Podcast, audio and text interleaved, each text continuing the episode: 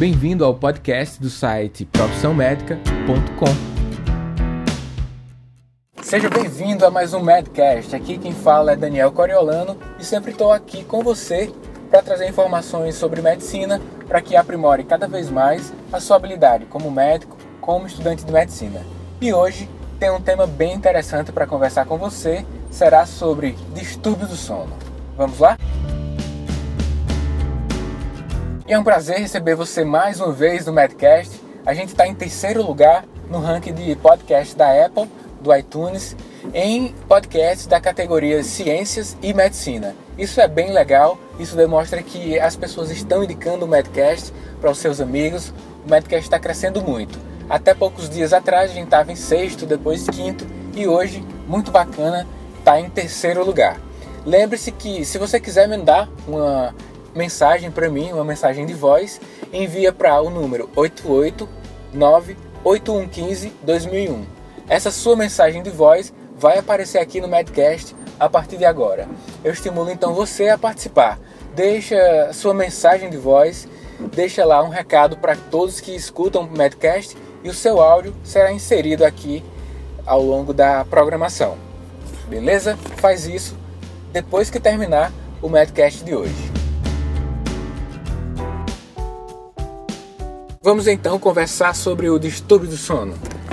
Distúrbio do sono é algo bem frequente que acontece na nossa população, uma vez que um terço das nossas vidas a gente passa dormindo. Então é muito provável e não tão raro que em algum momento das nossas vidas a gente tenha, mesmo que de forma intermitente, alguma alteração do nosso hábito de sono.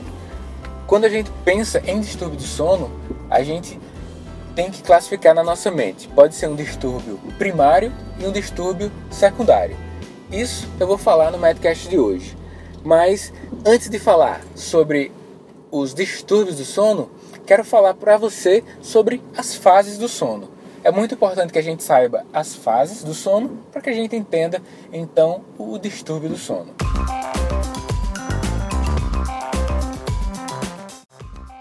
Você já deve ter lido em algum local e se não leu, vai saber agora. E se já leu, vai relembrar. Existe basicamente duas fases do sono: o sono não REM e o sono REM, que é o sono de movimentos rápidos dos olhos e o de não movimentos rápidos dos olhos. A primeira fase, o sono não REM, é subdividido em quatro fases: fase 1, 2, 3 e 4. Isso do sono não REM, tá bom? Então, imagina que Cada uma das fases do sono não REM corresponde a um nível mais profundo de sono, um nível mais profundo. A fase 1 é a transição entre o acordar e o dormir, ou seja, a transição do sono para a vigília ou vigília, sono. A fase 2 corresponde a 50% do sono total, é uma fase mais profunda do sono e a fase 3 e a fase 4 é a, são as fases mais profundas ainda em relação à fase 1 e 2. A fase REM é que se segue após essas quatro fases do sono não REM. A fase do sono REM dura um, aproximadamente 20 minutos. É uma fase mais curta, mas nesse tempo ocorre um maior fluxo de sangue para o cérebro e existe um grande ponto que marca essa fase não REM, que é a fase que acontecem os sonhos, os terrores.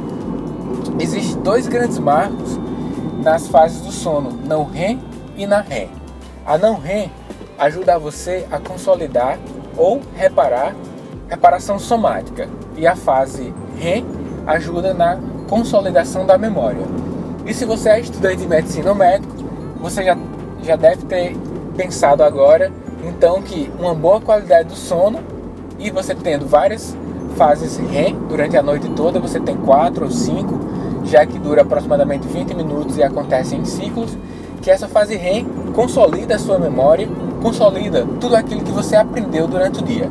E a fase não REM, que é a fase de restauração somática, você já deve entender agora que a fase não REM é motivada ou melhorada com exercício físico, já que, é, que ela corresponde à, à reparação somática, o exercício físico dá um desgaste físico e a reparação somática acontece na fase não REM, então acontece de aprofundar com mais ênfase o sono, tá bom?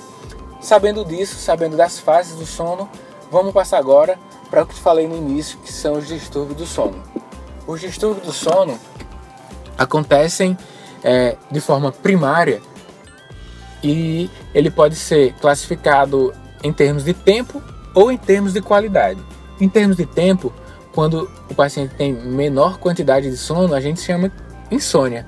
Quando ele tem muito sono, dorme muitas, muitas horas, a gente chama de hipersonia.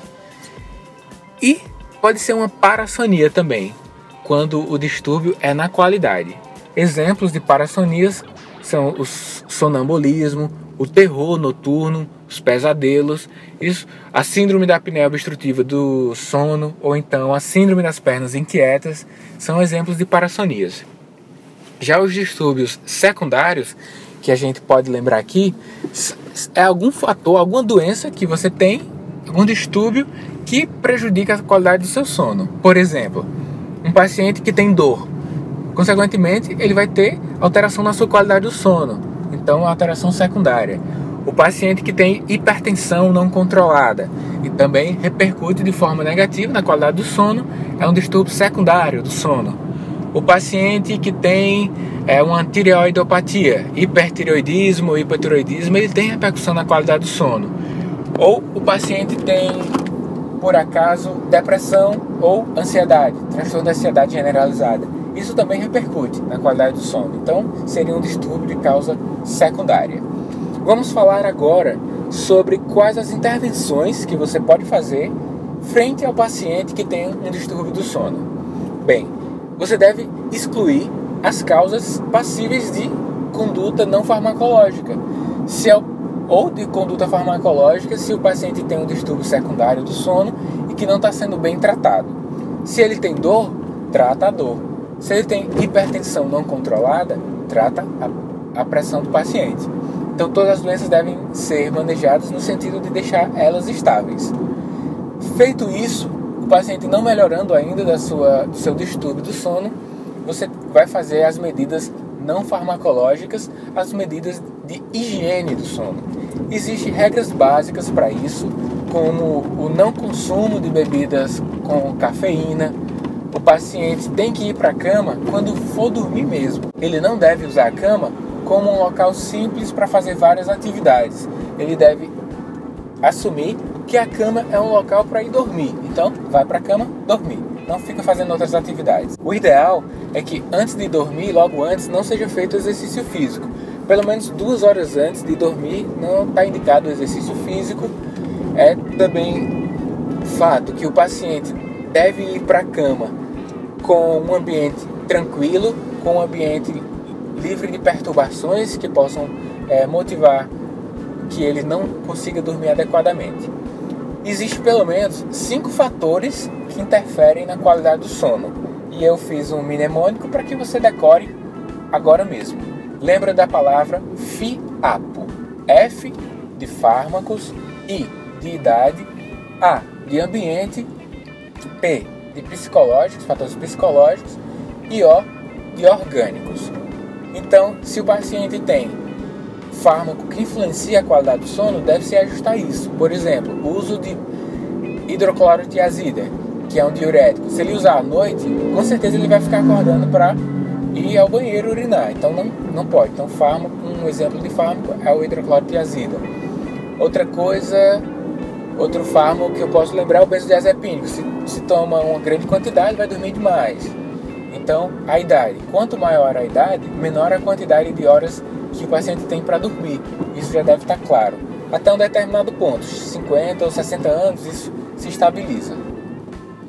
Outra coisa, F e o A, ambiente, temperatura, iluminação, barulho, isso vai influenciar. Fatores psicológicos, se o paciente tem estresse durante seu dia, se tem ansiedade, vai influenciar e o último, o O de orgânico, se o paciente tem alguma doença, deve ser tratada. Esses são os, os fatores principais de interferência forte frente ao sono, certo? Existem alguns fármacos de escolha, caso a opção seja tratamento farmacológico.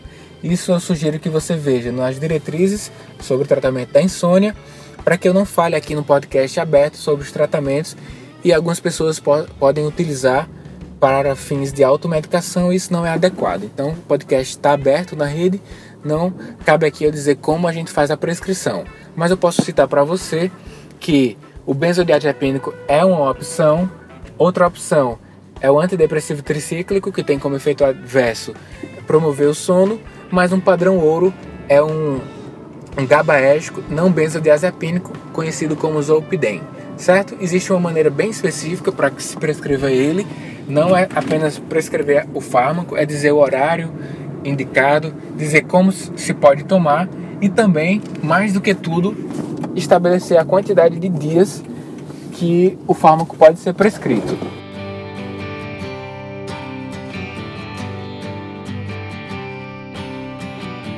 Eu vou preparar uma aula sobre distúrbio do sono, depois entra lá no nosso grupo do exclusivo para médicos e estudantes de medicina no Facebook, que é o Profissão Médica. É só buscar no Facebook.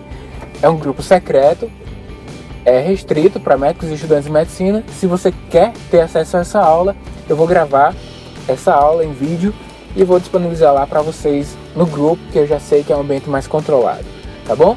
Lembra-se de deixar uma mensagem no meu WhatsApp 88 9 81 15 2001. Facinho de decorar. 9 81 15 2001. Deixe uma mensagem de voz agora mesmo e quem sabe você vai aparecer nos próximos episódios do Madcast. Deixe a sua mensagem dizendo o que está achando do Madcast, dizendo de onde você é, qual o seu nome, que eu estou muito curioso para te conhecer, estou muito curioso para conhecer a audiência do Medcast, que está nos levando ao terceiro lugar do ranking do Brasil entre os podcasts na área de ciências e medicina. Sempre é um prazer muito grande estar aqui com vocês. Um forte abraço e a gente se encontra no próximo Medcast. Até lá. Meu nome é Daniel Coriolano. Foi um prazer estar mais em um Medcast com você. Um forte abraço e até o próximo. Acesse o site profissãomedica.com e veja nossas web aulas e todos os conteúdos. E até o próximo podcast.